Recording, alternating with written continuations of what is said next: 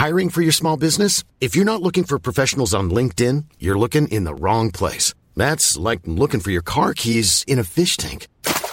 LinkedIn helps you hire professionals you can't find anywhere else, even those who aren't actively searching for a new job but might be open to the perfect role. In a given month, over 70% of LinkedIn users don't even visit other leading job sites. So start looking in the right place. With LinkedIn, you can hire professionals like a professional. Post your free job on linkedin.com slash people today.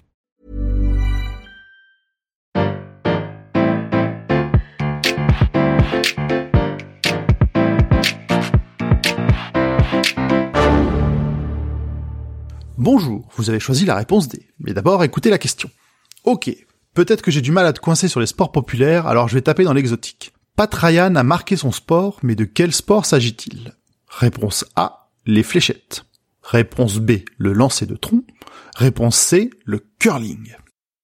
Bon, on est entre nous, là, on est en sécurité, on se juge pas. Parce que oui, je connais la réponse, me demandez pas comment, c'est mieux pour tout le monde. Pat Ryan a changé les règles du curling. Le curling, tout le monde connaît. Enfin, tout le monde s'en est déjà moqué. La plupart des gens ont en tête les balais. Mais finalement, le jeu est assez simple. C'est plus ou moins de la pétanque où ton pastis se transforme en esquimau. Je m'explique. Sur la piste de glace, on a dessiné une cible de quatre cercles concentriques qu'on appelle la maison. Le but, c'est d'avoir sa pierre la plus proche du centre de la cible, et comme à la pétanque, on marque plusieurs points si on a plusieurs pierres qui sont plus proches du centre que les pierres adverses. Vous remarquerez que je dis pierre et pas boule, parce que quand on joue sur un lac gelé, lancer une boule de pétanque, c'est pas très malin. Au contraire, notre pierre est faite en granit. D'ailleurs, la plupart viennent de la même petite île d'Écosse. Et elle pèse un peu moins de 20 kilos. Les balais servent à la faire aller plus ou moins vite, et donc plus ou moins loin. Et comme la pétanque toujours, le jeu mêle à la fois adresse pour lancer sa pierre là où on veut, mais aussi stratégie. Parce qu'on va pouvoir placer des pierres autour de notre pierre la plus proche pour empêcher l'adversaire de la dégommer. Bah oui, là encore, on peut pas passer par-dessus. C'est ici qu'intervient Pat Ryan. Notre ami est un curler, un vrai, un passionné. Il est né en 1955 et il est canadien, comme 80% des pratiquants du sport.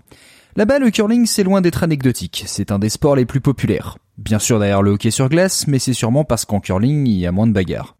Et il est doué, parce qu'à 24 ans, il fait sa première apparition à la Coupe Le Brier, le championnat national canadien. Mais sa percée arrive en 1985, où il se présente pour la deuxième fois dans cette compétition en tant que capitaine de l'équipe de l'État d'Alberta. Il est bien, la coupe lui tend les bras. Il gagne les 11 matchs pour joindre la finale et il mène 5-3 à deux manches de la fin. Mais voilà, ses nerfs craquent et il finit deuxième. L'humiliation de la défaite va le pousser à commettre l'irréparable. Il lui faut attendre 1988 pour que son plan se réalise.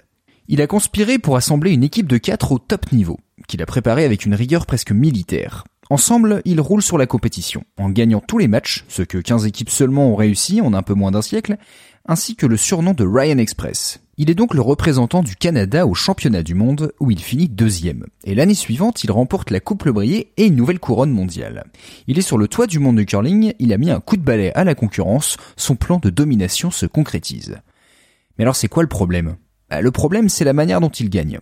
Terminer les trajectoires sublimes pour se faufiler entre les pierres, le toucher subtil pour se décaler vers le centre de la maison. Ryan est froid, clinique et dégage simplement toutes les pierres l'une après l'autre, pour qu'il ne reste toujours que deux au final. C'est très efficace, mais c'est aussi très chiant. Et le public d'habitude bon enfant ne s'y trompe pas.